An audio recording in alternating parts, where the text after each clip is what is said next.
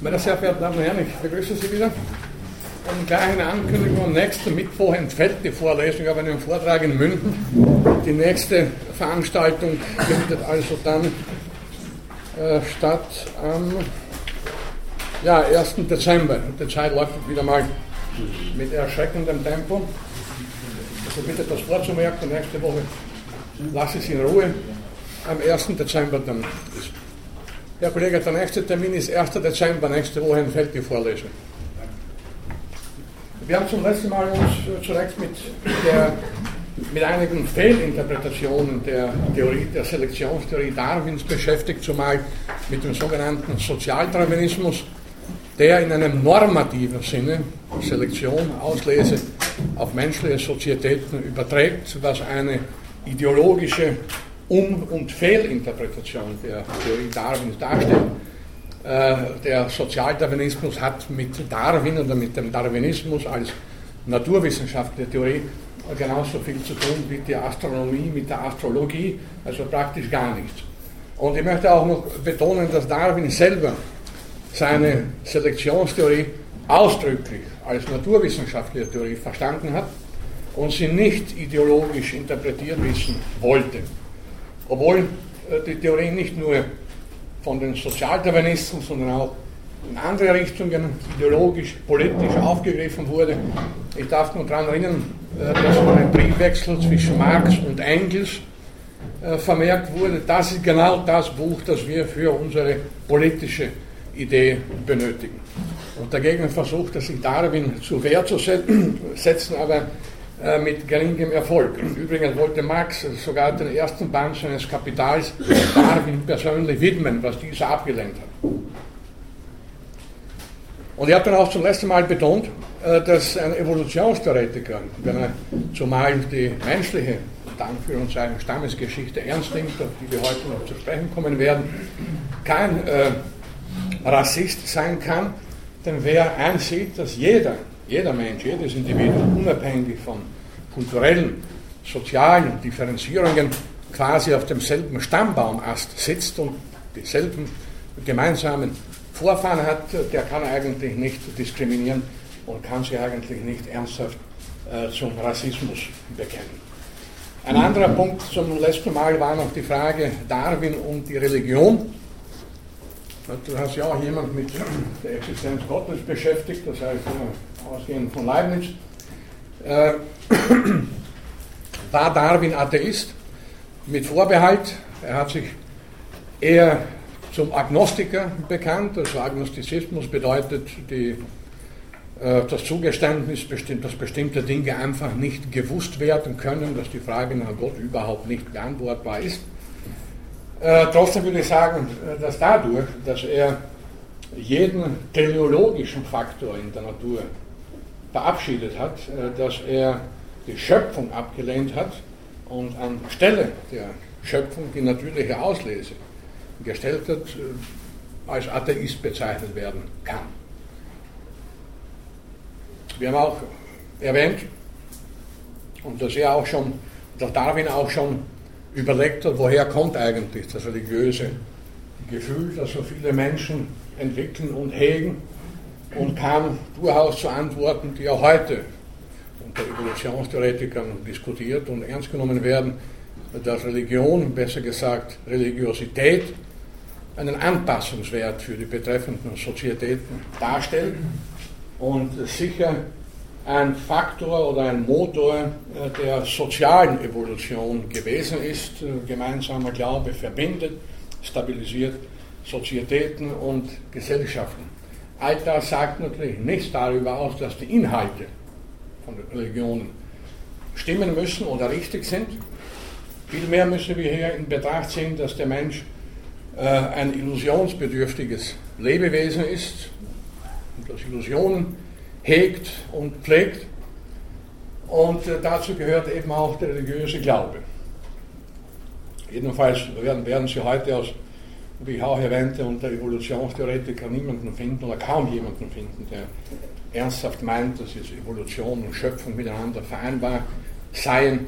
Das ist ein bisschen von dem, etwas von dem, äh, sondern es sind zwei ganz verschiedene Paar Schuhe. Und moderne Theologen Äh, unter modernen Theologen werden Sie aber auch keine Kreationisten finden. Jedenfalls kenne ich keinen, also keine Vertreter der Idee, dass äh, Gott die Welt äh, und, und die Lebewesen und den Menschen vor ein paar tausend Jahren in einem Guss erschaffen hat, innerhalb von einer Woche oder so. Soweit ungefähr ganz kurz noch zu den Themen vom letzten Mal. In der Folge, und wir haben damit ja schon begonnen, ausgehend von Darwins Buch Die Abstammung des Menschen, äh, wollen wir uns eben mit der Evolution des Menschen und den daraus folgenden äh, philosophisch bedeutsamen Ideen beschäftigen. Zunächst, und was jetzt folgt, das ist kein Prüfungsstoff, das sage ich gleich nebenbei, aber als Hintergrundwissen für Sie von Interesse einige Ideen und Tatsachen aus heutiger Sicht über unsere eigene äh, Entwicklungsgeschichte bzw. Evolution. Wie ich schon bei anderer Gelegenheit sagte, war Darwin wohl der Erste, der mit aller Konsequenz die Evolution, Evolutionsgedanken auf den Menschen ausgedehnt hat, und zwar nicht nur aus seinen körperlichen Merkmale, aus seinen anatomischen, physiologischen Merkmale, sondern eben auch auf die Entstehung und Entwicklung des sozialen Verhaltens, einschließlich des moralischen oder unmoralischen Verhaltens und auch auf psychische bzw. seelische und geistige Phänomene. Jean Linné, den wir vor einigen Wochen erwähnt haben, hat seinerseits, äh, seinerzeit den Menschen gemeinsam mit äh, den Menschenaffen in eine Gruppe gestellt. Was aber damals wenig Aufsehen erregt hat, weil Linné noch nicht strikt evolutionstheoretisch argumentiert hat, sondern nur nach Ähnlichkeiten und äh, dass die auch bezeichnenderweise sogenannten Menschenaffen Ähnlichkeiten mit uns haben, davon kann sich jeder Zoobesucher überzeugen. Das ist trivial, das wusste man eigentlich immer in der Antike schon. Haben Affen im weitesten Sinne Interesse erweckt und man sah natürlich Ähnlichkeiten zwischen diesen Kreaturen und uns Menschen. Eine andere Sache ist es natürlich, und das beunruhigt heute noch viele Leute, äh, dass wir mit den Menschenaffen, damit sind also jetzt äh, Gorilla Orangutan, der Schimpanse und der sogenannte Bonobo oder Zwergschimpanse gemeint, dass wir mit diesen aufs engste verwandt sind. Ich habe vor vielen Jahren schon einen Artikel publiziert in der Zeitschrift Psychologie heute mit dem Titel Wir Menschen sind Affen und verhalten uns auch so. Daraufhin bekam ich einige Briefe von empörten Lesern, ein Studienrat aus Hamburg schrieb mir, ich soll nicht verallgemeinern und von mir auf andere schließen. Damit kann ich leben, es ist keine Schande, ein Affe zu sein. Bitte. Dem äh, möchte ich beitreten, weil ja auch äh, Orang-Utan auf äh, Burmesisch und in Sumatra und die heißt Waldmensch. heißt ja Men äh, Mensch. Waldmensch. Waldmensch, ja. Und insofern tut man das ja eh nicht von sich auf andere schließen, sondern begriffsreflexiv sozusagen. Allerdings haben da einige Leute noch Schwierigkeiten. Ich war also mit den Affen in eine Verwandtschaftsgruppe wohlgemerkt äh, gebracht zu werden. Das ist nicht allen Leuten angenehm. Vielleicht wird sie ihr eigenes Abbild in den Affen erkennen und das irgendwie dann doch letzten Endes äh, überwinden wollen. Oder, ja. Äh, was heute erwiesen ist, ist äh, der Umstand, dass wir vor allem mit den beiden Schimpansen, also der sogenannte gewöhnliche Schimpanse und Zwergschimpanse, aus Ängste voran sind. Äh, es gibt also, es ist längst bekannt, dass wir ungefähr 97 bis 98 Prozent der Gene mit diesen Affen teilen. Was uns natürlich von ihnen unterscheidet, und darauf kommen wir dann noch zurück, ist das Gehirn bzw. die Differenzierung und die Größe des menschlichen Gehirns. In den letzten Jahrzehnten hat das Gebiet der Paläoanthropologie, also das Studium des fossilen Menschen, einen regelrechten Boom erfahren. Es wurden also wiederholt äh, fossile Menschenfunde gemacht, die auch unser Bild von äh, unserer eigenen Evolution immer wieder verändert und verbessert haben. Zunächst äh, der zeitliche Aspekt. Äh, als ich am Gymnasium war, im Geschichtsunterricht 1967, hat es geheißen, Menschen gibt es seit 600.000 Jahren. Als ich dann studiert habe hier in Wien, äh, der ersten Semester 73, 74, hat es geheißen, Menschen sind 2 bis 2,2 Millionen Jahre äh, existent. Und heute stehen wir bei 5 bis 5,5 Millionen Jahren. Vielleicht geht das noch etwas weiter zurück. Natürlich stellt sich hier auch schon die Frage, äh, wie unterscheiden wir jetzt Menschen in der, in, der, in der Evolutionsgeschichte von anderen Primaten. Denn je weiter wir zurückgehen, je, und das bitte unter großer Anführung sagen, primitiver eine Menschenform ist, umso ähnlicher ist sie natürlich äh, den Schimpansen und auch anderen äh, fossilen oder auch rezenten Menschenaffen. Das heißt, irgendwo verwischt sich dann die Grenze und dann ist nicht mehr genau zu sagen, ist das noch, sind das noch die Überreste eines Menschen oder schon die Überreste eines Menschen oder noch eines Affen. Also das Problem müssen wir natürlich im Auge behalten. Hingegen kann man einige anatomische Kriterien festlegen, nach denen man dann fossile Funde als menschlich einordnen kann. Das ist vor allem der aufrechte Gang. Die Bipedie, also die Fortbewegungsweise auf nur zwei den hinteren Extremitäten. Das ist im Wesentlichen das Kriterium, das, auf das sich Anthropologen geeinigt haben, wo man nachweisen kann, das ist ein Aufrechtgeher, so ist er schon, ist im weitesten Sinne zumindest ein menschliches Wesen. Womit einhergeht die Befreiung der Vorderextremitäten, Extremitäten der Hände, äh, die zu vielfältigen äh, Instrumenten gebraucht werden können. Wir nehmen das alles als zu selbstverständlich, aber unsere Hände sind eine wundervolle Konstruktion. Gewissermaßen bedenken Sie, was Sie damit alles machen können, nicht wahr? Schreiben, am Computer schreiben oder auf der Schreibmaschine, wie das früher der Fall war, oder Weinflaschen entkorken, nicht minder wichtig, und vieles andere mehr. Klavier spielen, also vielfältig verwendbare Instrumente, Präzisionsinstrumente gewissermaßen, die natürlich nur durch den aufrechten Gang ähm, ermöglicht wurden können, solange wir, äh, bitte. Ja, aber die Affen bewegen sich doch teilweise auch schon auf den Hinterläufen. Ja, das wollte ich gerade sagen aber sie schaffen es nicht permanent. Also ein Schimpanse kann natürlich einen Spaziergang machen auf den Hinterbeinen, aber das geht nicht permanent.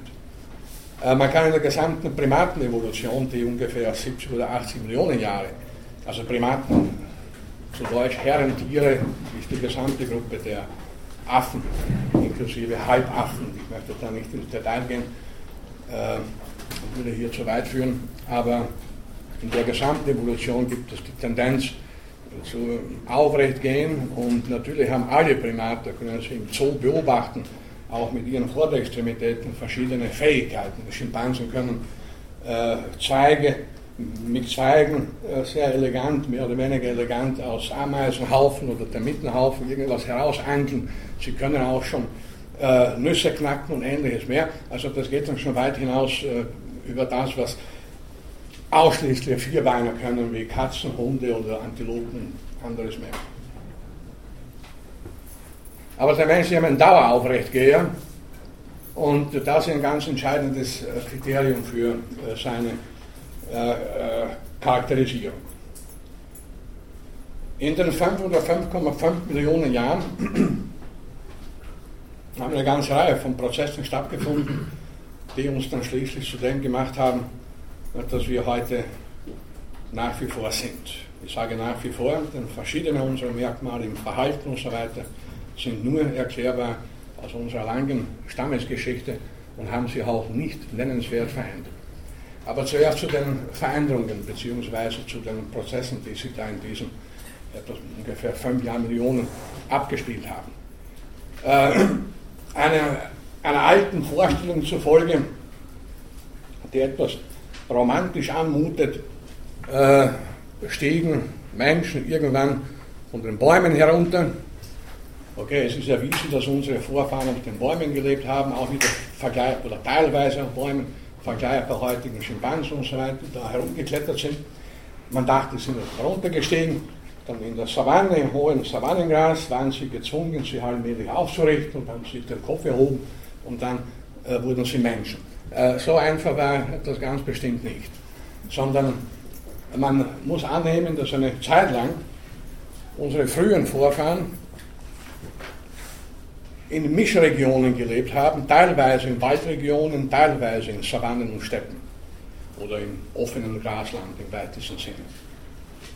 Sie werden wahrscheinlich Uferwälder bevorzugt haben, aus unterschiedlichen Gründen. Erstens, weil sie Schutz bieten, zweitens Feuchtigkeit, Wasser und drittens auch entsprechende Nahrungsquellen. Was Nahrungsquellen betrifft, auch da hat man sich lange Zeit dagegen gesträubt, das anzunehmen bzw. zu glauben, muss man sagen, dass unsere frühesten Vorfahren äh, Aasfresser gewesen sind. Das ist heute aus unterschiedlichen Gründen nachweisbar. Ich werde gleich ein paar Bemerkungen dazu machen. Äh, das klingt irgendwie ekelhaft, nicht Aasfresser, unsere Vorfahren. Äh, das hängt zusammen mit ähm, falschen Assoziationen, die wir mit Aas haben. Da denken wir an verfaultes Fleisch, aller, allerlei Gewürm, macht sich da zu schaffen.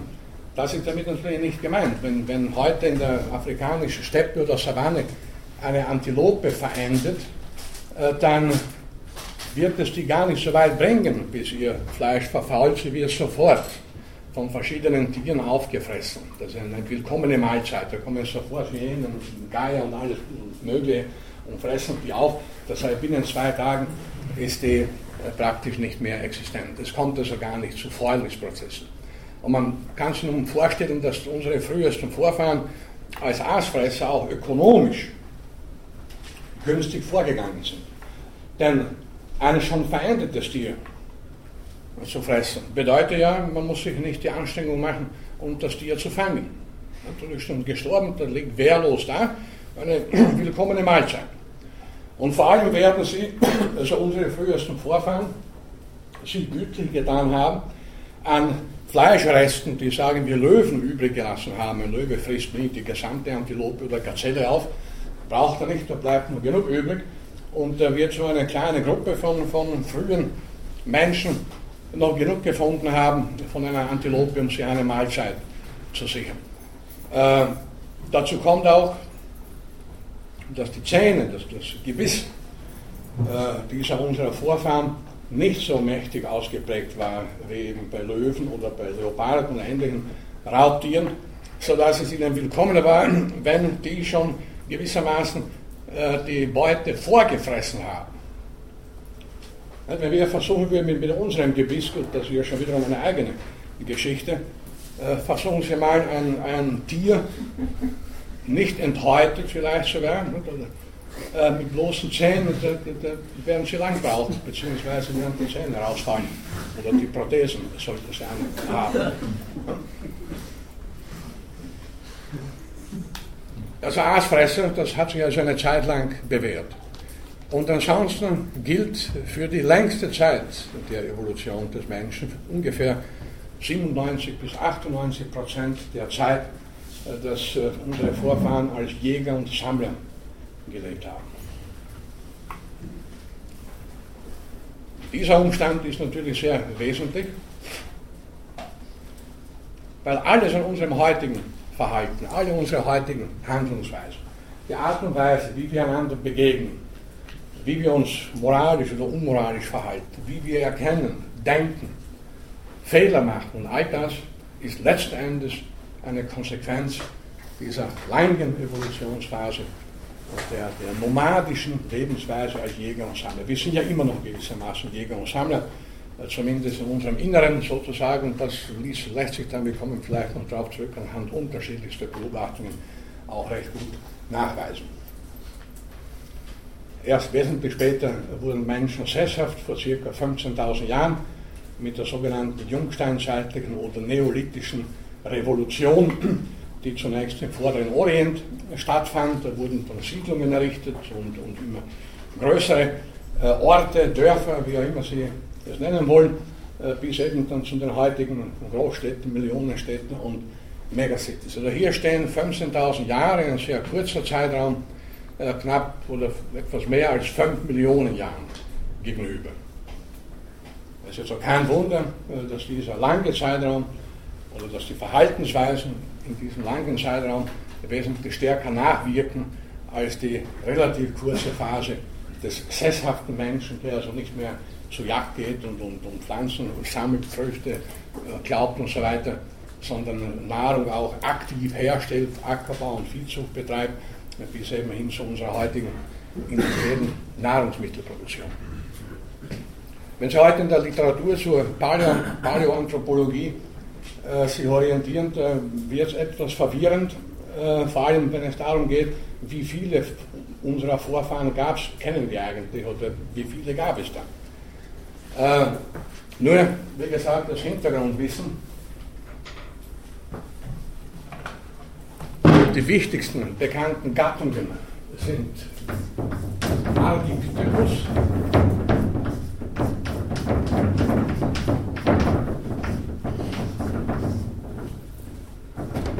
das ist der älteste bisher ausgegrabene Hominide, also Menschenartige. Dann Australopithecus.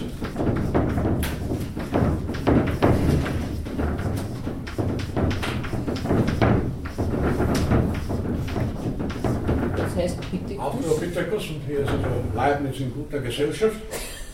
Dann die Gattung Homo.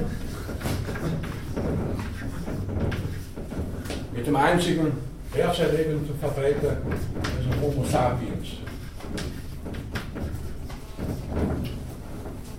Vom Australopithecus sind mindestens drei oder vier, werden mindestens drei oder vier Arten unterschieden. Bitte. Man halt eigentlich schon, warum der Neandertaler ausgestorben ist? Komm gleich drauf zurück. Vom Australopithecus werden mindestens drei oder vier verschiedene Arten unterschieden, die auch zeit, zum Teil zeitlich in unterschiedlichen Zeiträumen gelebt haben. Homo ist eine ganze Reihe von Arten, bitte. Was heißt Pithecus? Pithecus heißt Affe.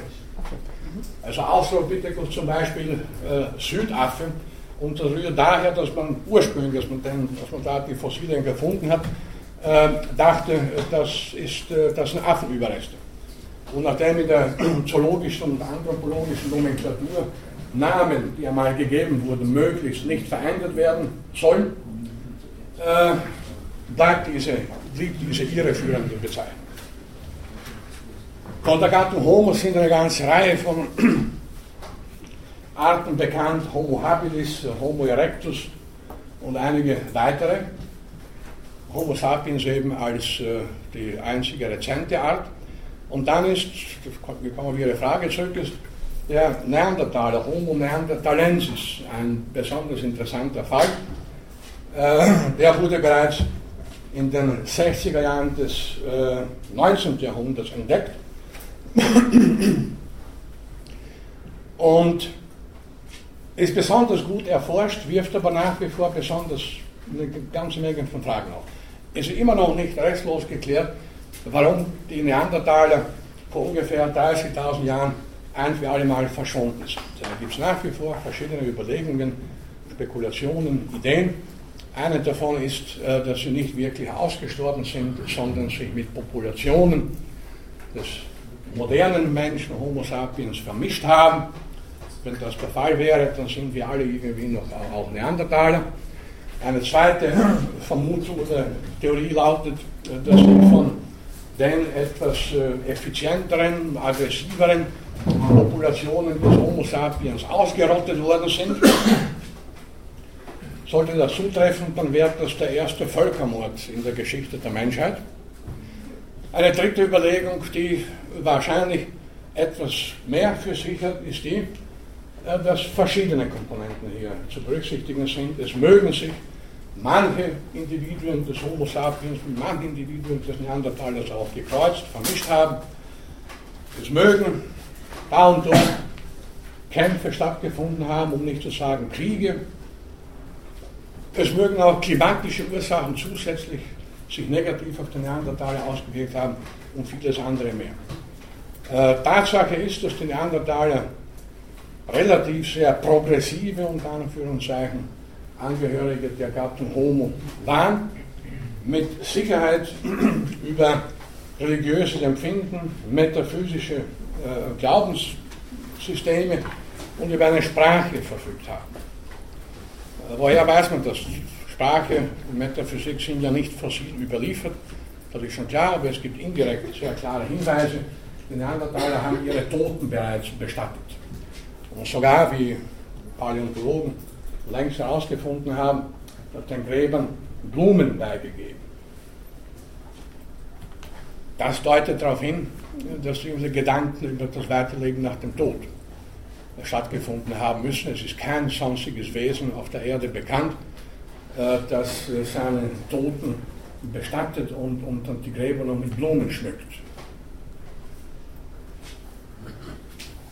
Das heißt also vor 30, 40, 50.000 Jahren oder etwas früher schon, auf der Stufe des Neandertalers, äh, erstmals nachweisbar Religiosität im weitesten Sinne Metaphysik aufgetreten. Was verbunden gewesen sein muss, wir haben darüber zum letzten Mal kurz gesprochen, mit einem Todesbewusstsein. Warum soll man jemanden beerdigen und dann noch Blumen draufgeben, wenn man sich nicht dessen bewusst ist, was da überhaupt passiert ist? Das lässt auch auf die Sprache Rückschlüsse zu, um zu so komplexen Ideen, Gedanken fähig zu sein und die dann auch weiterzugeben, kollektiv Gräber zu graben und so weiter. Dazu bedarf es schon einer abstrakten Symbolsprache, ähnlich unserer Sprache. Es können sich verschiedene Tiere natürlich über unterschiedliches äh, verständigen mit allerlei Grundlauten und Gebelle und, und, und Wiechern und so weiter, aber man kann sich schwer über Grundlaute, äh, über die äh, Möglichkeit eines Weiterlebens nach dem Tode verständigen. Da ist eine komplexere, abstraktere Sprache notwendig. Also das alles äh, hatten die Neandertaler schon, aber wie gesagt, es bleiben einige Fragen offen. Nicht nur ist ihr Verschwinden noch nicht hundertprozentig geklärt, es ist auch nicht geklärt, warum die Neandertaler im Durchschnitt ein größeres Gehirn hatten als der heutige Mensch, der, der, der Homo sapiens. Also der hat ungefähr 1000, wir haben ungefähr 1004 bis 1500 Kubikzentimeter, die Neandertaler hatten bis zu 1900. Was es damit für eine Bewandtnis hat, das ist bis heute nicht wirklich geklärt. Aber zurück zum Ursprung gewissermaßen und zurück zu Darwin kurz. Er hat schon richtig vermutet, nachdem er auch schon die enge Verwandtschaft des Menschen mit äh, Schimpansen und Gorillas äh, richtig vermutet hat, äh, dass die Ursprünge der Menschheit in Afrika liegen. Und das ließ sich bisher zunehmend erhärten, beziehungsweise umgekehrt gesagt, äh, nach der derzeitigen Fundlage muss man nach wie vor sagen, dass die Wiege der Menschheit in Afrika stand. Und von Afrika ausgehend gab es verschiedene Migrationswellen, vor allem nach Europa und, und Asien. Und verschiedene der Hominiden oder Menschenartigen sind ursprünglich in Afrika entstanden und auch dort äh, in relativ ältesten Fossilien nachgewiesen. Also so gesehen äh, sind wir alle Menschen mit Migrationshintergrund. Das müssen Sie auch Politiker vor Augen führen. Wie gesagt, bis zum Nachweis, äh, bis zum Beweis des Gegenteils äh, müssen wir nach wie vor seit der Zeit Darwins davon ausgehen, äh, dass die Evolution des Menschen in Afrika begonnen hat. Auch hier wieder eine offene Frage. Warum gerade in Afrika? Das, das weiß man nicht. Warum, warum nicht in China, warum nicht in Europa? Das ist eine offene Frage. Aber wie gesagt, es ist bisher als Tatsache anzusehen, äh, dass äh, die Evolution des Menschen in Afrika begann und von dort aus sich dann der Mensch in verschiedenen äh, Migrationswanderungsprozessen, wenn Sie sowohl auf weitere Kontinente, ganz zum Schluss dann auf, auf Amerika und Australien ausgebreitet hat. Bitte. Und Darwin hat aufgrund der Fossile daraus, darauf geschlossen, dass es in Afrika war? Eher, eher aufgrund der, der Ähnlichkeit mit Schimpansen und Gorillas. Und er meint, also wenn wir mit denen so eng verwandt sind, äh, muss dort auch in deren Lebensräumen in Süd-, Südostafrika äh, die Evolution des Menschen begonnen haben. Allerdings konnte Darwin noch nicht ahnen, wann das der Fall gewesen ist. Wenn ich mich recht erinnere, äh, vermutete er, dass der Mensch vielleicht maximal 500.000 Jahre also eine Evolutionsgeschichte von 500.000 Jahren hatten. Wie gesagt, also ein Zehntel von dem, was wir heute annehmen müssen.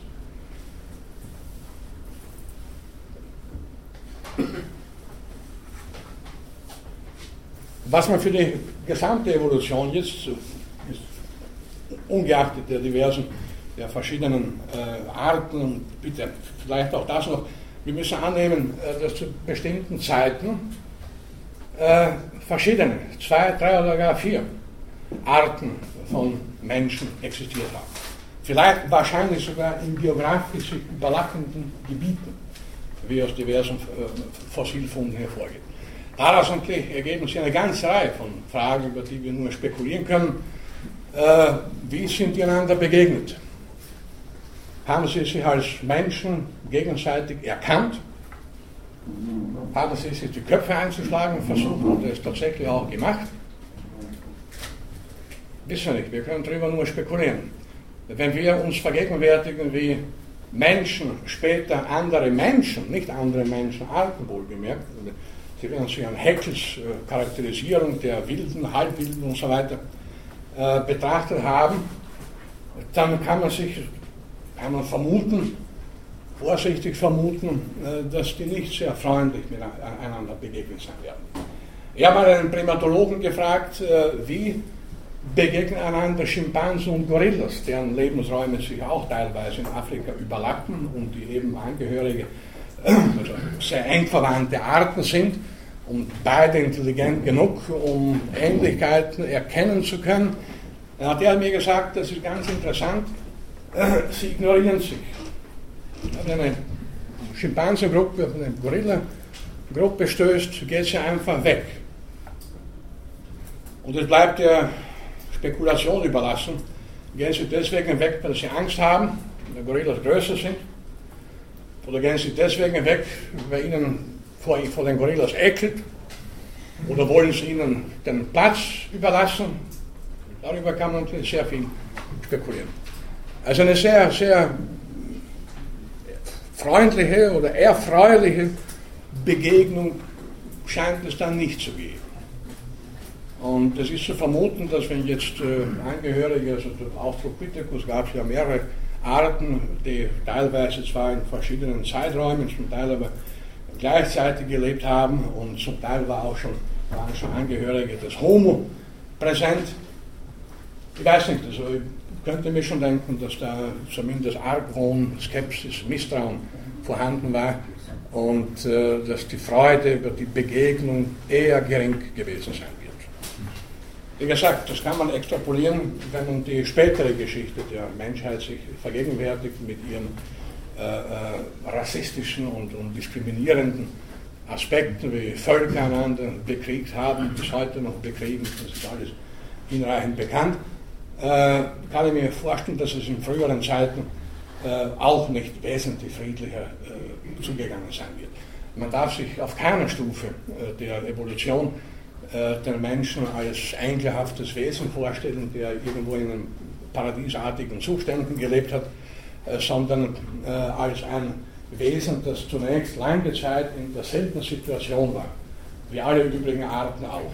Bitte. Äh, als biologischer Halbleihe gefragt, wie, Etwas lauter, bitte. wie definiert man denn Arten? Ist das nicht so, dass man definiert, dass man sich untereinander nicht, wie man eine Art definiert? nicht sexuell fortpflanzen kann, weil man ja. unterschiedliche Arten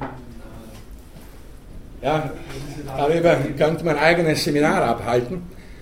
Es gibt die biologische Definition von Art, die bedeutet, eine Art ist eine Gruppe von Populationen. Eine Population wie ist eine Gruppe von Individuen, die miteinander kreuzbar sind.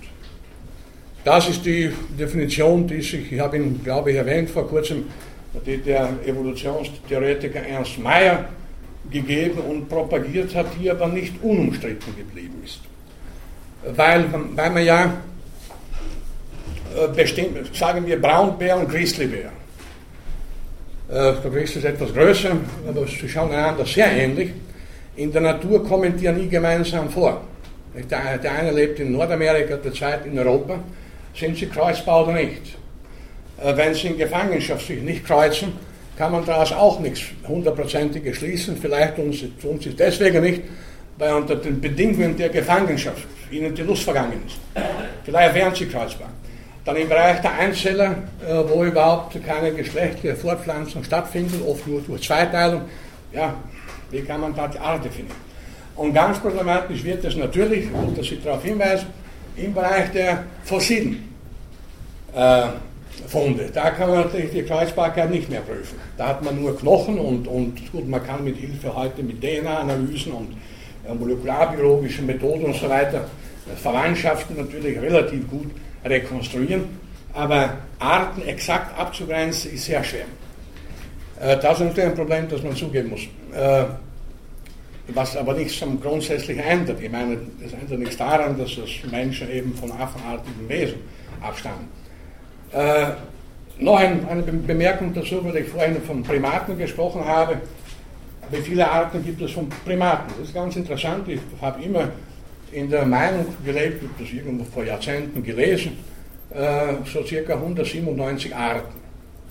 Ja, irgendwann in, in, den letzten 20 Jahren wurde irgendeine Makake auf Madagaskar entdeckt, dass es sonst schon 199 Arten gewesen sein. Und ich habe vor einigen Monaten einen kleinen Artikel geschrieben, einen enzyklopädischen Artikel, äh, Stichwort Primaten, und dachte so, wie viele Arten gibt es es eigentlich? Ich habe da neuere Bücher durchgeblättert, da habe ich ja, ein neueres Lehrbuch der Primatologie, wo alle Arten aufgelistet sind, als Anhang, abgezählt, der kommt auf 366 Arten. Habe ich in einem amerikanischen Lehrbuch nachgeschaut, dort heißt es zwischen 300 und 400 Arten. Also was jetzt? Jetzt habe ich einen befreundeten Primatologen angeschrieben, also bitte, wie viele Primatenarten gibt es eigentlich? Ich lese hier zwischen 200 bis 400 und er schreibt also ganz locker zurück, alle diese Angaben sind richtig. Das hängt ab von der Philosophie des Primatologen. Es gibt Primatologen, die sagen, der Gorilla ist eine Art, andere sagen, es sind drei Arten. Der Berggorilla, der Tiefland- und der Flachlandgorilla. Es sind drei verschiedene Arten. Und im Bereich der Makaken und Lemuren und so weiter wird die Situation vollends problematisch.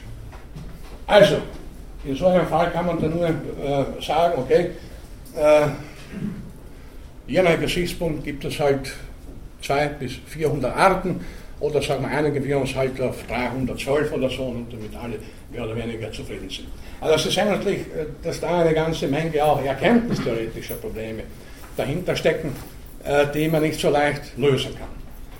Und äh, das Problem zieht einen wesentlich weiteren Radius. Wir haben zu Beginn der Vorlesung auch darüber gesprochen, wie viele Arten von Lebewesen gibt es überhaupt. Das sind natürlich nur Schätzungen, dass viele inzwischen also unter dem Einfluss des Menschen ausgerottet werden, indirekt oder direkt, klar. Aber wenn schon bei den Primaten einer relativ gut untersuchten und, gut bekannten Säugetiergruppe man nicht hundertprozentig sagen kann, wie viele Arten sind es eigentlich, ja, dann kann ich mir schon denken, dass etwa bei der, bei, bei der Gruppe der Käfer dann die Meinungen auseinandergehen zwischen 500.000 und 3,5 Millionen.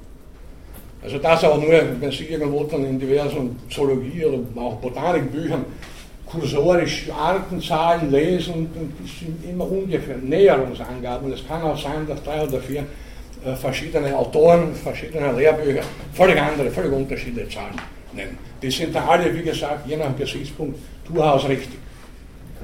Äh, gut, äh, viel, deswegen kann man jetzt auch nicht genau sagen, wie viele Arten prähistorischer Menschen es gab. Etwa 16, 17 oder 18. Man wird vermutlich, und das war die letzten 10, 20, 25, 30 Jahre ja regelmäßig der Fall, noch weitere ausgraben die man als eigene Art vielleicht definieren wird oder als Unterart oder wie auch immer.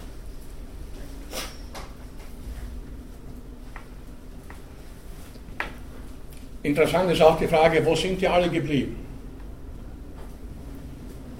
Denn was einigermaßen klar ist, ist folgendes, dass aus einer der Arten der Australopithecinen sich Homo, die Gattung Homo, herausentwickelt hat und dann aufgespalten hat unter anderem zu Homo erectus und dass von dort dann Homo sapiens entstanden ist. Das ist soweit relativ gut rekonstruiert, das sind relativ klare Linien. Was mit alten Übrigen wurde, gewissermaßen dann Seitenzweige darstellen, darüber kann man nur, äh, sich nur spekulativ äußern oder nur Spekulationen anstellen. Ist die eine oder andere Art tatsächlich von einer anderen ausgerottet worden, waren klimatische, ungünstige klimatische Umstände verantwortlich für ihr Aussterben oder was auch immer. Also da gibt es eine ganze Reihe von offenen Fragen. Aber nochmal, diese offenen Fragen, so interessant und faszinierend sie auch sind, ändern nichts am Gesamtbild.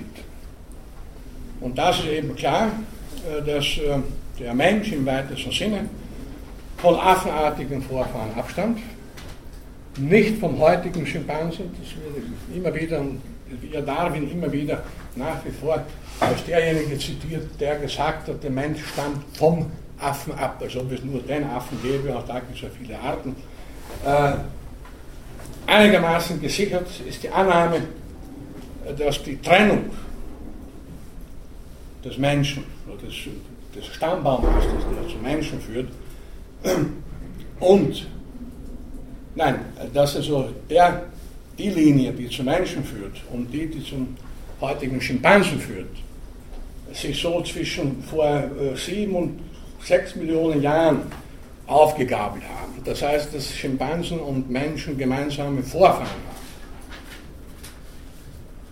die wahrscheinlich, wiederum nur eine Vermutung, den heutigen Schimpansen ähnlich geschaut haben, aber nicht mit denen identisch sind. Also wer sagt, der Mensch stammt vom Schimpansen, das ist ein Blödsinn, sonst gäbe es ja auch den Schimpansen nicht mehr. Und das hat auch nie ein Anthropologe oder ein Evolutionstheoretiker ernsthaft behauptet. Es gab natürlich in der Geschichte, und das vielleicht am Rande noch äh, zu erwähnen, eher belustigend, äh, die Vermutung, noch im frühen 20. Jahrhundert, die Vermutung, äh, dass die verschiedenen Menschenrassen, wie man damals noch selbstverständlich sie ausdrückte, von unterschiedlichen Affenarten abstammen. Da gab es die, die, Idee, also die, die sogenannte weiße Rasse, die Europäiden stammen von Schimpansen ab, die Negriden, die schwarze Rasse vom Gorilla und die gelbe Rasse, die, die, Mongoliden äh, vom Orangutan.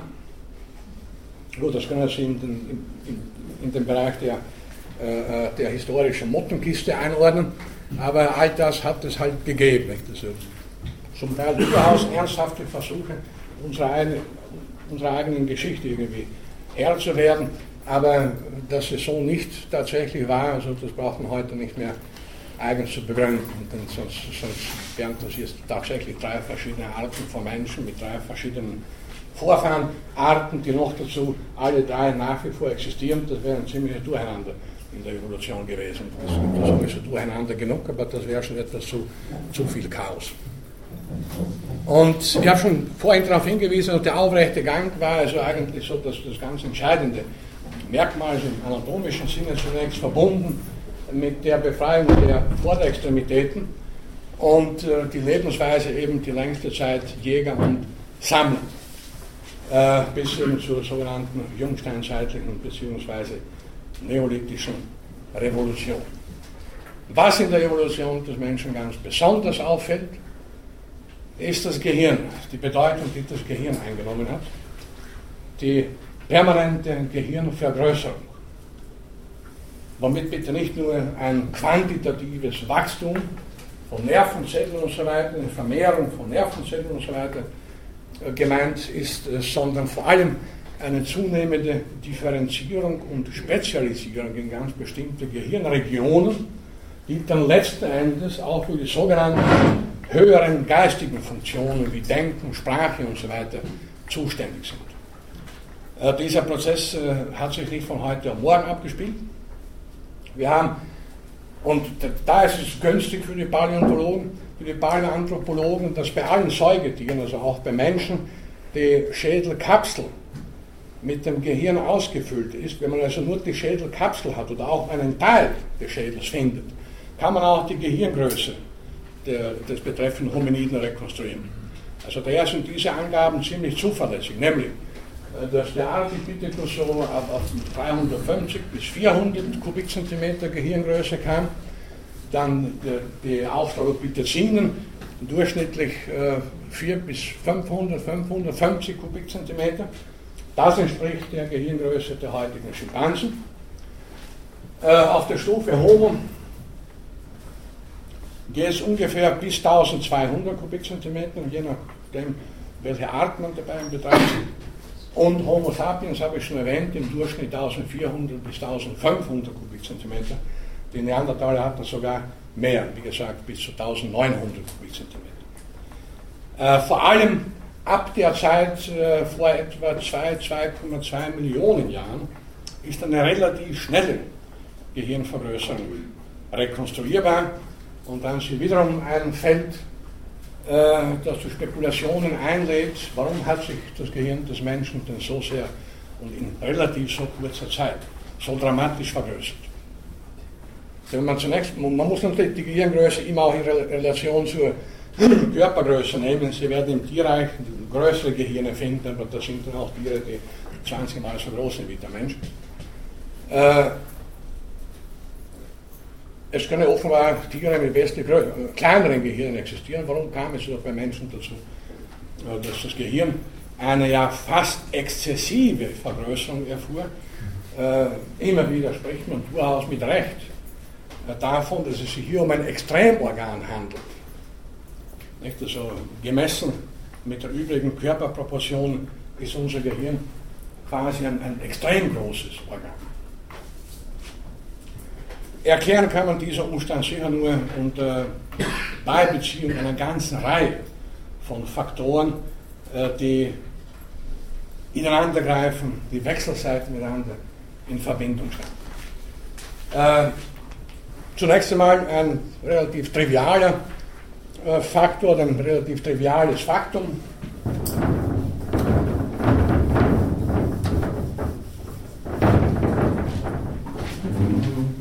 Warum könnte, das glauben Sie aus rein anatomisch-physiologischen Gründen, warum könnten, könnten bei Löwen die Gehirne binnen kurzer Zeit dramatisch anwachsen? Oder bei Hunden oder bei Mäusen Vielleicht um besser überlebensfähig zu sein oder zu bleiben? Ja. Neues Strategien? Weil sie aus, vermutlich irgendwas damit tun, was für vier Beine sind. Ja, überlegen Sie, das typische Säugetier ist eine Brücke. Sehr einfach schematisch gezeichnet. Ah, es sind viele Muskeln. Wird dann der Kopf ständig beim Gehen runterfallen. Das wäre natürlich ungünstig für die Schnauze wenn sie ständig auf dem, dem Fußboden herum. Und was bei Menschen passiert ist,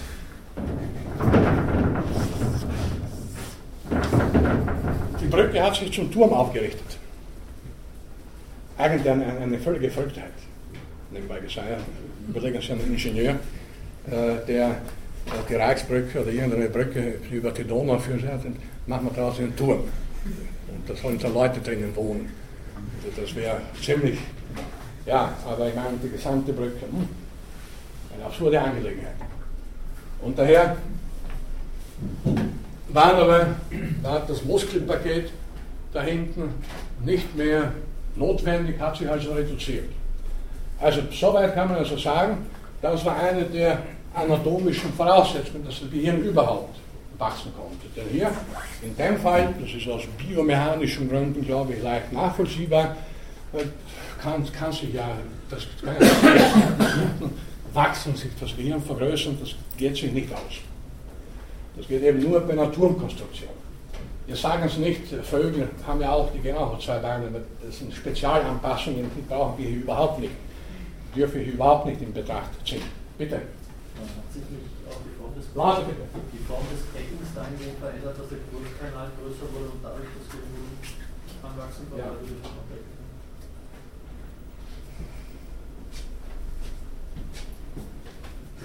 Warum dann aber? Äh, denn wenn irgendeine Voraussetzung für etwas erfüllt ist in der Evolution, bedeutet das, das ist dann noch keine Notwendigkeit. Das Gehirn musste ja nicht unbedingt wachsen, es hätte auch bei einem Aufrechtgeher nicht wahr, so bleiben können, wie es vorher war. Aber, bitte. Herr Professor, muss ich jetzt aber nach der These jetzt an, kann schon das, der Volksmund auch nicht stimmen, wo ja manche meinen, wir sollen das Denken überhaupt den Pferden überlassen, ne? weil die ein größeres Hirn hätten. Ne? Können sie proportional zum Körper auch nicht haben, weil sie die, weil sie die Drückeform haben. So schnell wäre das entkräftbar. Also was, was auf jeden Fall jetzt unter den erwähnten äh, wechselseitig in Beziehung zueinander stehenden Faktoren in Betracht gezogen werden muss, ist folgendes Verbindung von Gehirn und Vorderextremität. Ein typisches Raubtier, ein Löwe oder eine Katze, kann eine Beute immer nur so halten.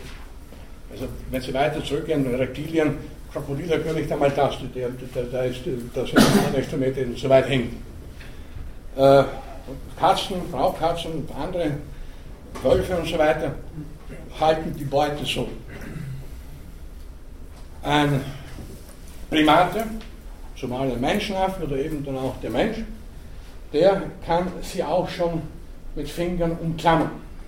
Wird damit gewissermaßen spielen. Kann auch andere Gegenstände umklammern.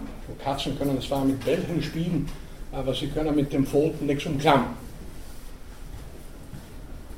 Und diese Fähigkeit der Hände muss auch als Rückkopplungsprozess auf das Gehirn betrachtet werden und umgekehrt. Und dazu kommt noch etwas Wichtiges, nämlich unser, unser Sehorgan.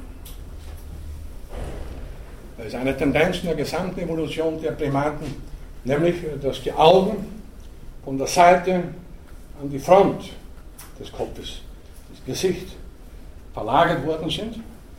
Und das ermöglichte äh, das stereoskopische, das räumliche Sehen. Wenn wir die Augen so hätten, da wo unsere Ohren sind, vielleicht ein bisschen weiter nach vorne, hätten wir zwar zwei Gesichtsflächen, aber wir könnten nicht die Perspektive entwickeln, die wir mit Augen entwickeln, das ist eine buchstäbliche Perspektive, die wir mit Augen entwickeln, die relativ dicht beisammen liegen, und zwar an der Vorderfront. So, äh, Gehirn, Auge, Vorderextremität sind in wechselseitiger Beziehung zueinander gestanden und sich auch in wechselseitiger Beziehung zueinander entwickelt. Und wenn einmal in der Evolution etwas in Gang kommt, um es sehr vereinfacht auszudrücken, dann kann es auch relativ schnell gehen, wenn es sich bewährt.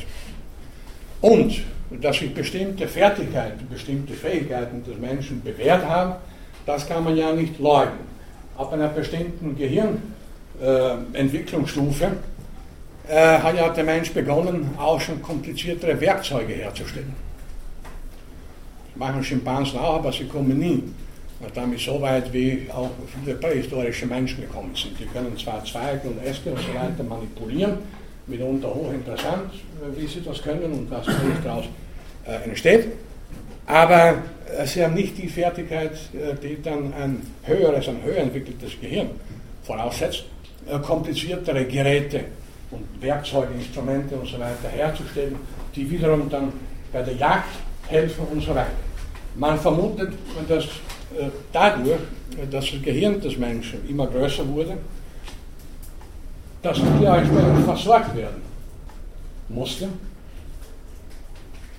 und dass sich daraus dann auch bestimmte Jagdtechniken und so weiter entwickelt haben bzw. ableiten lassen. Und das wieder in Wechselbeziehung. Je erfolgreicher der Mensch mit Jäger und Sammler war und, und, und je mehr sich da bewährt hat, umso mehr hat das dann auf das Gehirn rückgekoppelt und das wurde immer gesagt. Sie verstehen ja, man kann diese Prozesse nicht linear betrachten. Schritt für Schritt hat sich das Gehirn vergrößert, differenziert, sondern das ging einher mit einer ganzen Reihe von zum Teil komplizierten Entwicklungsprozessen. Hätte, wäre irgendeiner Stufe oder an irgendeiner Stelle da irgendetwas schiefgelaufen, dann wären wir heute nicht hier. Eine komplizierte, äh, kompliziertes Prozessgefüge, das sich gewissermaßen spiralförmig hochgeschraubt hat, äh, bis eben zu, äh, zu alten Merkmalen des heutigen Menschen. Also noch einmal, Gehirn, Hand und Sehsinn sind also in sehr engem Zusammenhang entwicklungsgeschichtlich zu betrachten. Und dann letzten Endes, allerdings verlieren wir uns hier dann im Dunkel der Geschichte, die Sprache. Die Sprache muss auch positiv auf die Entwicklung des Gehirns rückgewirkt haben. Und dann ist ein Ereignis in der gesamten Evolution äh, des Menschen als ein geradezu revolutionierendes äh, zu bezeichnen. Und zwar war das die Entdeckung äh, des Feuers, also Entdeckung unter Anführungszeichen. Feuer kannten schon unsere frühesten Vorfahren, Feuer kennen auch andere äh, Tiere, aber die Entdeckung, dass man Feuer nutzen kann Das war eine gewaltige Entdeckung. Das können, wir uns, das können wir heute nicht mehr wirklich anschätzen, weil Feuer machen für uns kein Problem bereitet. Mit so einem kleinen Gerät kann ich Feuer machen, das ist überhaupt kein Problem. Aber es ist eines, äh, mit einem kleinen Feuerzeug Feuer zu machen, ein anderes mit Steinen und, und, und kompliziert herumzu. Es dauert etwas. Und die Entdeckung also, dass man Feuer positiv nutzen kann, war eine gewaltige. Man konnte damit Feinde vertreiben. Viele Tiere haben mit Recht Angst vor Feuer. Äh, man konnte sich in der kälteren Jahreszeit bzw. in kälteren Regionen mit Feuer besser vor Kälte schützen. Drittens, nicht unwesentlich, man konnte und man kann mit Feuer Nahrung zubereiten, kochen und garen. Damit kann man sie auch länger konservieren. Und vor allem wird damit der Prozess des Kauens erleichtert. Ich brauche das nicht weiter zu, äh, nachzuweisen, versuchen. Nicht? Ein, ein, ein Stück rohes Fleisch ist nicht so leicht zu zerkauen wie ein gekochtes. Das betrifft aber auch verschiedene Früchte und so weiter. Und es ist sicher kein Zufall nebenbei gesagt, dass man mit Schimpansen folgendes Experiment auch gemacht hat. Man hat ihnen auf der einen Seite Rohkost vorgesetzt, auf der anderen Seite gekochtes und äh, in einer signifikant hohen Zahl haben die Schimpansen zum Gekochten tendiert. Ja, die machen es sich auch leicht. Warum sollen sie da? Man muss ja bedenken, dass bei, bei vielen Primaten, äh, bei Schimpansen oder Gorillas etwa, die brauchen ja vor allem, wenn sie viele Früchte fressen und auch harte Nüsse, buchstäblich, die brauchen ja bis zu fünf oder sechs Stunden pro Tag, um, um, um, um, um zu fressen. Das ist ja ungeheuer anstrengend. Und in der Evolution gilt gewissermaßen die Devise, ja, warum, machen, warum es sich komplizierter machen, wenn es einfacher auch geht. Und da war natürlich, wie gesagt, die Entdeckung des Feuers eine gewaltige Entdeckung. Und äh, auf, auf dieser Entdeckung beruhen später eine ganze Reihe von kulturellen äh, Vorgängen bzw. von kulturellen Errungenschaften, dass wir uns heute eben gar nicht mehr wirklich bewusst machen. Bitte. Wann könnte das ungefähr gewesen Ja, das ist eine gute Frage. Also, äh, nach nach äh, entsprechenden Fundstellen äh, geht man davon aus, 800.000 Jahre, vielleicht eine Million Jahre. Nicht wesentlich später, aber wahrscheinlich auch nicht wesentlich früher. Äh, denn die Fähigkeit, mit Feuer umzugehen, es optimal zu nutzen, setzt doch schon ein entsprechend entwickeltes Gehirn voraus. Soweit bekannt ist, äh, hat kein anderes Lebewesen bisher das Feuer zu nutzen vermocht. Oder war keines imstande, Feuer zu machen. Okay, Schimpansen oder Gorillas wären die nächsten Kandidaten, die das schaffen könnten, vielleicht einmal schaffen werden, weiß es nicht. Aber andere schaffen das schon aus anatomischen Gründen nicht. Wir wollen sie mit, mit Katzenpfoten Feuer machen. Das geht sich nicht aus, da könnte das Gehirn noch so groß sein, bitte. Kann man das den Schimpansen beibringen? Also, Ja. Kann man ihnen das beibringen? Ich weiß nicht, ob jemand probiert hat. Es wird aber wahrscheinlich eher so sein, wie äh, man hat ja probiert, Schimpansen Sprache beizubringen. Das ist auch ganz gut, nämlich in der Aufnahme von, von äh, Wörtern und ihrer Bedeutung. Aber was sie nicht schaffen, ist die kreative, das kreative Zusammenfügen von unterschiedlichen Wörtern zu neuen Begriffen und so weiter. Also da steigen die sofort aus. Und ich nehme an, das wäre, ich nehme es an, das wäre mit dem Feuer ähnlich. Es genügt nicht, sich einfach zu spielen, da muss man schon gezielt äh, wissen, wie man, wie man das machen kann. Also sonst ist überhaupt kein Lebewesen bekannt, äh, kein Tier bekannt, das aktiv Feuer herstellt, äh, weil sich das auch aus anatomischen Gründen äh, bei den allermeisten gar nicht ausgeht. Und da könnte das Gehirn noch so groß sein, bitte. Ich zum Beispiel, ich kann auch kein Feuer machen selber. Ja, Ich kann auch kein Feuer machen selber. ja wir, wir brauchen ja, wir, wir. Wir brauchen das nicht mehr. Wir haben schon wieder verlernt. Wir könnten natürlich, wenn Sie Zeit hätten und genug Muse und so weiter, mit Steinen irgendwann würden Funken sprühen. Sicher nur, warum sollen wir es machen? Ich bin so blöd, dass ich mich da hinsetze, bevor ich mein Abendessen koche und da drei Stunden lang äh, verhungere hier vorher. Zum Schluss kommt überhaupt nichts mehr heraus. Es ging ja bitte auch darum, das Feuer zu bewahren. Das war ja auch nicht unwichtig. Das waren so dann Fackelträger gewissermaßen. Und noch eines, weil ich sagte, egal wie groß das Gehirn ist, wenn es sich anatomisch nicht ausgeht, äh, es müsste immer verschiedene Faktoren zusammentreffen, damit eben die Eigenschaften, über die hier gesprochen wird, auch möglich sind. Das ist mein alter Lehrer in Paläontologie hier, Professor Tenius, pflegte zu sagen, ein Delfin kann auch so gescheit sein, er wird nie eine Klaviersonate entwickeln und spielen können. Ja klar, mit den Flossen wird das sehr schwer gehen. Und so soll er dann auch jetzt äh, irgendeine Sonate äh, komponieren, der sie sowieso nicht spielen kann. Intelligent wäre er vielleicht dazu, aber es hilft nicht, er kann es nicht in die Tat umsetzen.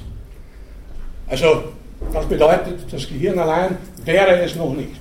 Und das Gehirn hätte sich ja auch nicht zu dem entwickelt, was es heute ist, äh, wenn nicht eine Reihe von anderen Faktoren, wie gesagt, vor allem Sehorgan, Vorderextremitäten, Hände mitgespielt hätten. Interessant ist nun, wenn Sie Gehirnforscher fragen, ganz gezielt, was ist der grundlegende Unterschied zwischen unserem Gehirn und den Gehirnen anderer Säugetiere? Dann werden die antworten, da ist zunächst mal eigentlich keiner erkennbar. Ja, abgesehen von der Größe. Schauen wir mal von der Größe ab. Schaut ein Gehirn, schauen Sie nach in Anatomiebüchern, so Gehirne nebeneinander abgebildet sind vom Schwein, vom Hund, vom, vom Orangutan, vom Menschen. Naja, so ganz große Unterschiede sieht man da eigentlich nicht. Ja, sogar, die Neurobiologen sagen, sogar die, sogar die Feinstruktur ist eine ziemlich ähnliche. Ja, was zeichnet dann unser Gehirn eigentlich aus? Äh, die komplexen und sehr schnellen Verknüpfungen zwischen den Einzelteilen, zwischen den Neuronen bzw. Äh, Gehirnzellen und die Tatsache, dass es etwa bis zum 20. Lebensjahr sich entwickelt. Das ist ein sehr langer Zeitraum, wenn Sie die durchschnittlichen Lebensalter verschiedener Säugetiere betrachten. Das ist kleinere Säugetiere, Nagetiere, die sterben schon im Alter von drei oder vier Jahren, die hatten gar keine Chance.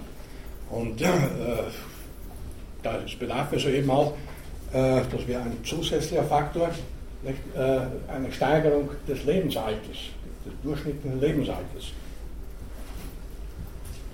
Und man kann auch sagen, dass nebenbei, äh, dass in der gesamten Evolutionsgeschichte des Menschen im Durchschnitt äh, das Lebensalter auch gestiegen ist, also das Lebensalter der Individuen nicht linear. Und wir wissen auch, heutzutage in manchen Ländern geht das wieder zurück, aufgrund ungünstiger ökologischer und ökonomischer Umstände.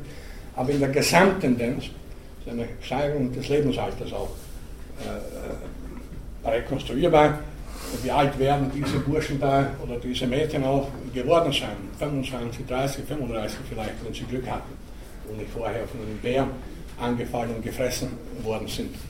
Auch da könnte man sagen, so ungefähr das Alter der heutigen anderen Primaten. Gut, da gibt es einige dann schon, die relativ alt werden, noch bis 40 oder 50 Jahre, aber das sind dann eher schon die Ausreißer, so wie Johannes Hess das beim Homo sapiens gibt es sicher auch bei Gorillas geregelt. Jemanden, der 75 oder 80 Jahre alt wird, wie er sich dann fühlt, weiß ich nicht. Aber äh, das braucht uns auch nicht hier zu beunruhigen. Wie gesagt, bis ungefähr zum 20. Lebensjahr entwickelt sich unser Gehirn individuell und ist in dieser Zeit auch besonders aufnahmefähig. Also das ist es dann, äh, was, und das bedarf dann schon näherer äh, Untersuchungen, um das zu erkennen. Das ist es im Wesentlichen, äh, was dann das Gehirn letzten Endes, das Gehirn des Menschen, des heutigen Menschen, äh, von, dem, äh, von dem Gehirn anderer Säugetiere unterscheidet nicht seine Struktur und nicht sein äußeres Aussehen, nicht einmal die, die, die äh, Feinstruktur, eben die komplexen Verwicklungen im Gehirn selber und die Tatsache, dass es individuell äh, sehr lang sich entwickelt. Und natürlich heißt das nicht, dass es im Alter von 20 oder 21 überhaupt ein Schluss ist. Denn bekanntlich sind wir, vor allem mit bestimmten Training, ein ganzes Leben lang lernfähig. Ich habe mal den Philosophen Hans-Georg Gadamer getroffen vor vielen Jahren, da war er 90, gestorben ist im Alter von 103, vor ein paar Jahren. in Heidelberg, ein bekannter Philosoph, bekannt geworden durch sein Buch Wahrheit und Methode in den 60er Jahren, der war damals schon alt. Er hat ihn in Rom getroffen bei einem Symposium im Goethe-Institut. Äh, er war eben damals 90, das war 1995, glaube ich, 96 vielleicht. Äh, er ging auf Krücken, ich dachte, das ist deswegen immer bitte 90-Jährige. Nein, er ging schon immer auf Krücken aufgrund einer Kinderlähmung, die damals noch nicht behandelt werden konnte. Also das war keine Alterserscheinung. Und der alte Mann hat dann am, ja, also am Abend vorher, da gab es einen Empfang beim, beim deutschen Kulturattaché. Gadamer hat noch kurz vor Mitternacht zwei doppelte Espresso und zwei doppelte Grappa expediert, viele andere schon längst müde gewesen sind war etwas verärgert, weil er ununterbrochen gefragt wurde, wie wird man so alt, wie soll er das wissen? Und dabei war er damals noch nicht wirklich alt, er hat ja noch 12 oder 13 Jahre vor sich. Der hat am nächsten Tag zu seinem Vortrag sich hingestellt, die Krücken weggelegt hat, stehend, ohne schriftliche Unterlagen, so wie hier es allerdings in italienischer Sprache, einen einstündigen Vortrag hingelegt. Ich habe schon Vorträge gehört von, von 30-, 40-Jährigen, wo ich geglaubt habe, so bitte, der macht es nicht mehr lang. beachtlich. Und er hat dann nebenbei erzählt, dass äh, er, möchte eigentlich, er sollte eigentlich versuchen, Chinesisch zu lernen. Gut, er hatte noch zwölf Jahre, ich nehme an, er hat es geschafft. Das mögen Ausnahmen sein, aber grundsätzlich, äh, wie gesagt, darauf wollte ich hinaus, bleiben wir ein ganzes Leben lang lernfähig. Man hat daher immer wieder, sei es metaphorisch oder auch wörtlich, äh, den Menschen als ein Wesen bezeichnet, das im juvenilen Stadium stecken geblieben ist. Weil die anderen Säugetiere,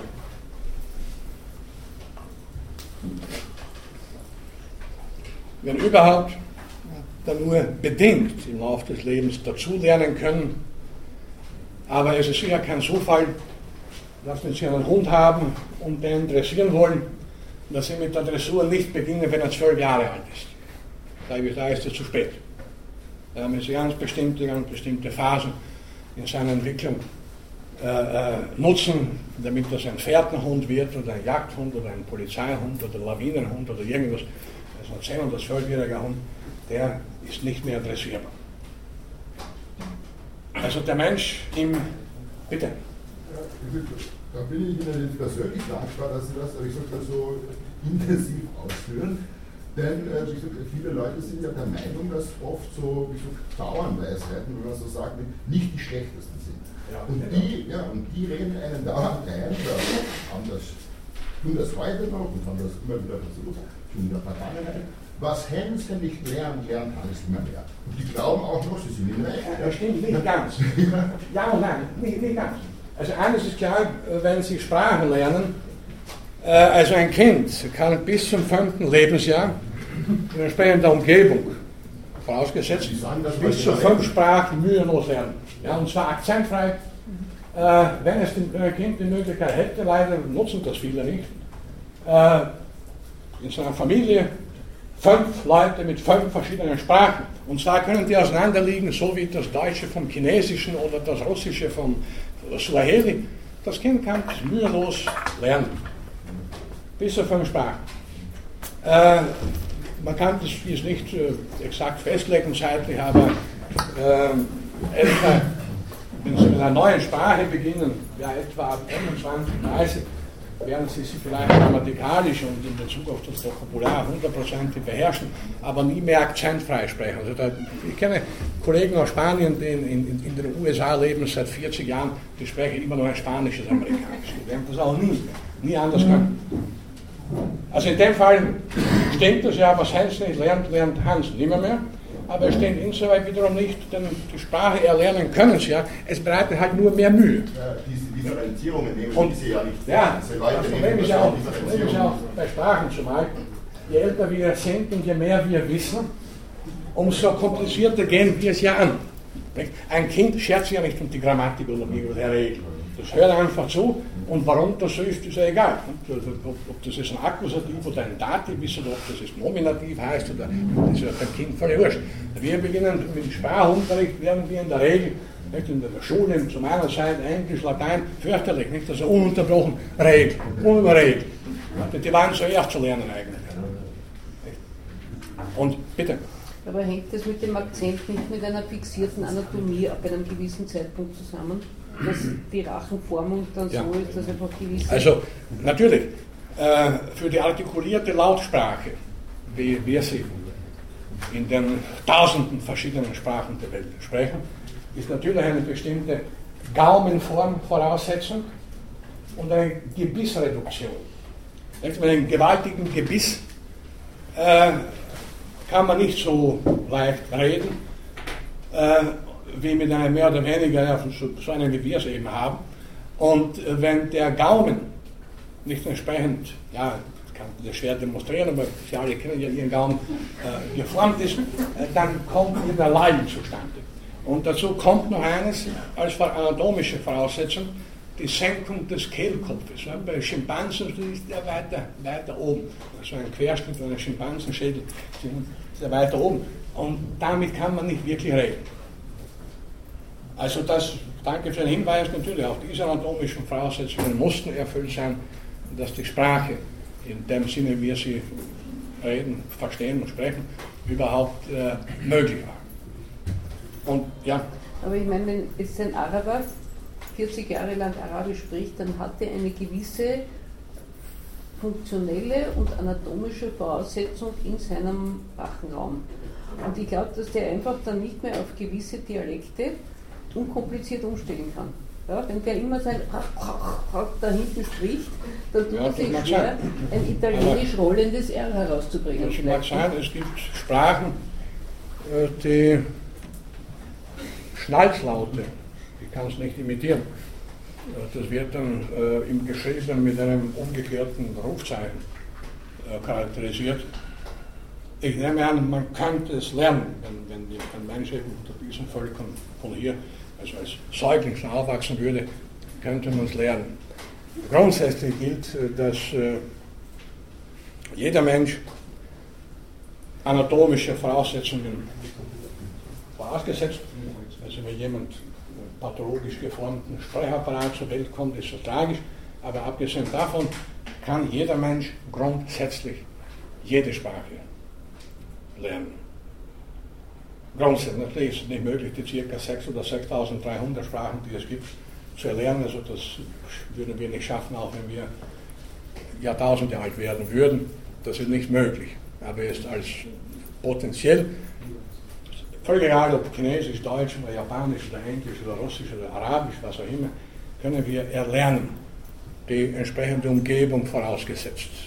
Und das in der Regel ist in Wien Leute zuerst Deutsch lernen und nicht Chinesisch hat ja triviale Gründe. Umgekehrt ist es ja auch so, dass ein äh, Säugling in Shanghai ja nicht mit dem Deutschen beginnt oder mit dem Serbokroatischen.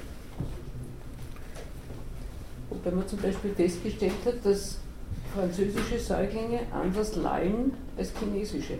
Das weiß ich nicht. Aber ich weiß das sicher, ich bin Kinderärztin und es gibt also Untersuchungen, dass das Lallen sich schon sehr sprachbezogen entwickelt und verschieden. Also da glaube ich Ihnen gerne, äh, weil wahrscheinlich ja, das Säugling hört ja auch zu und, das, und, und er imitiert ja relativ sehr früh. Und so wäre es vielleicht plausibel, dass die tatsächlich auch schon im Vorsprachstadium gewisse Laute imitieren, die sie von der Umgebung hören. Mag sein, ja. Also wir haben jetzt, äh, um kurz zusammenzufassen, wir sind ausgegangen von dem Umstand, äh, dass Darwin und andere Evolutionstheoretiker, ich habe zum letzten Mal vor allem Thomas Huxley und Ernst Haeckel erwähnt, dass sie also recht hatten mit der Vermutung, dass der heutige Mensch von, wie Darwin sagte, niedriger organisierten Formen abstammt. Seit Darwin wissen wir natürlich wesentlich mehr, obwohl da eine ganze Reihe, wie gesagt, offener Fragen nach wie vor bleiben. Der Mensch im weitesten Sinne jetzt hat eine stammesgeschichtliches Alter von ca. 5 oder 5,5 Millionen Jahren. Es könnten vielleicht noch mehr werden, je nach Maßgabe zukünftiger fossiler Funde und so weiter. Und äh, dass sich in diesen etwa 5 Millionen Jahren verschiedene Arten von Menschen ausgebildet haben und am Ende blieb eine übrig, also Homo sapiens, der Rezente, der sogenannte moderne Mensch, der übrigens ein Alter, jetzt alle seine Vorstufen, also sapienten Vorstufen eingedenk von ca. 150.000 Jahren hat. Und der heutige Mensch, ja, also von uns nicht mehr unterscheidbar, äh, beginnt vor ca. 30.000 oder 35.000 Jahren. Würde man, das geht leider nicht, aber könnte man einen, einen Säugling aus der Zeit in unsere Zeit herüberbringen, dann hätte der Säugling die gleichen Voraussetzungen, wie wir sie heute haben. Es wäre alles mit ihm möglich, also alles das, was mit uns möglich ist. Der wäre vielleicht, der würde vielleicht Physiker werden oder Zuhälter oder Rennfahrer oder äh, Rauchfangkehrer. Die Voraussetzungen für alles das würde der mitbringen. Alles Übrige wäre eine Frage der Umgebung und der Sozialisation und so weiter. Es gibt einen schönen Vergleich, den ein deutscher Verhaltensforscher einmal gebracht hat, der sich amüsieren mag. Nehmen wir, um es einfacher zu sagen, um es vereinfacht zu sagen, einen Australopithecus, einen Homo, Homo erectus, einen Neandertaler und einen modernen Menschen. Äh, und überlegen wir uns mal, wie würde an einem Bahnhof das Personal am Fahrkartenschalter auf einen Australopithecus reagieren, beziehungsweise zunächst auf einen Neandertaler.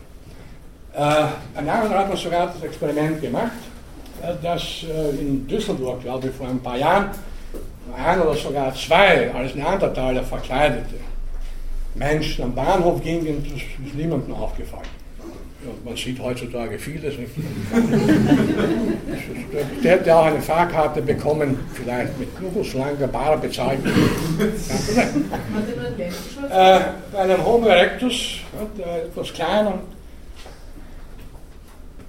hätte der Schalterbeamte vielleicht zuerst einen Vorgesetzten angerufen, bitte soll ich denn die Karte, der möchte von Düsseldorf nach Frankfurt, kann man das riskieren oder nicht? Beim Australopithecus hätte man definitiv keine Karte mehr ausgehändigt. Er war schon zu weit weg. Also, ne, ja, bitte ist die Frage, wie sich der auch hätte artikulieren können.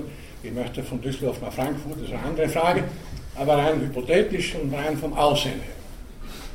Das heißt also, so irgendwo die letzten 40, 50, 60, 70.000 Jahre, also die Hominiden Neandertaler, Homo sapiens, würden heute auch noch durchgehen, unter Anführungszeichen.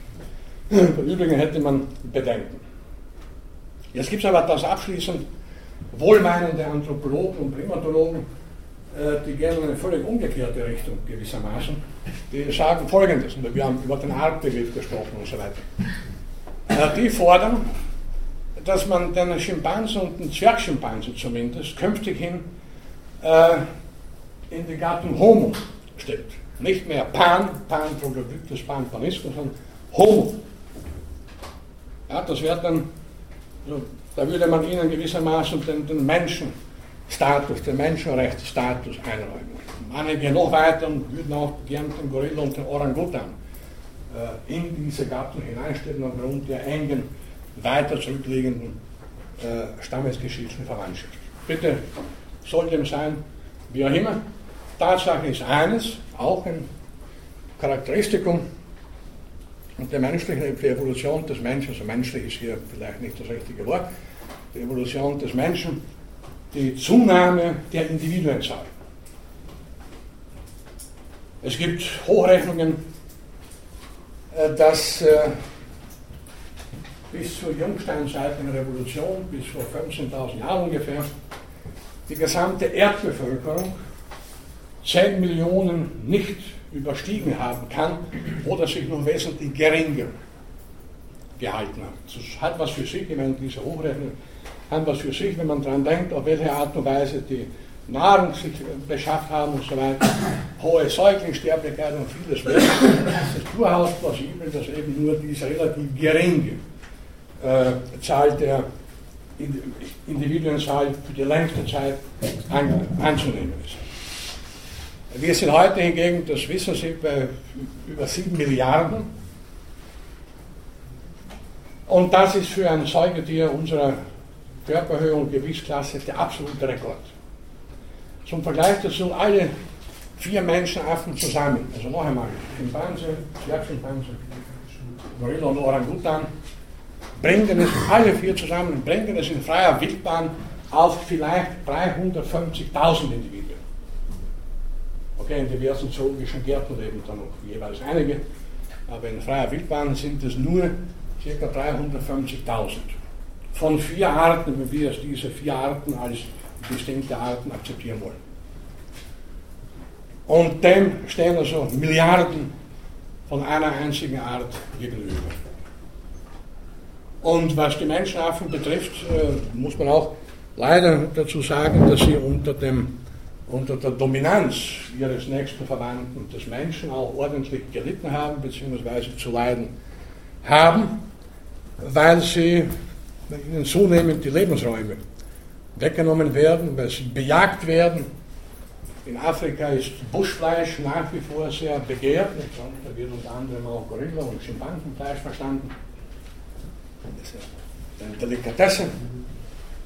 Und aus diesen Gründen sind manche Primatenforscher auch nicht optimistisch und meinen, am Ende wird nur eine, zumindest vorübergehend, eine Art von Homo, wenn wir Schimpansen auch schon, Gorilla auch schon als Homo bezeichnen würden, übrig bleiben, äh, das ist wiederum der hier, der also bisher bei allen Katastrophen, die er angerichtet hat, auch sich selber gegenüber, eine bemerkenswert erfolgreiche Spezies ist. Mit einer Dominanz, weltweiten Dominanz, wie sie bisher keine einzige Spezies erreicht hat. Und das alles ist im Wesentlichen dem Gehirn zu verdanken. Gehirn, äh, das in seinen Leistungen eben äh, doch über alles hinausgeht, was andere Säugetiergehirne, von anderen Gehirnen gar nicht zu reden, zu vollbringen vermögen. So, aus all dem können Sie sich denken, hat eine ganze Reihe von, kann eine ganze Reihe von weiterführenden Gedanken entwickeln, die dann im engeren Sinne für philosophische Fragen von Bedeutung sind, auf die dann noch zum nächsten, übernächsten Mal und so weiter äh, zurückzukommen sein. Nochmal für die, die zu Beginn nicht da waren, die nächste Vorlesung entfällt, also nächste Woche. Äh, die nächste findet also noch einmal am 1. Dezember statt. Für heute danke für Ihr Interesse und bis in zwei Wochen.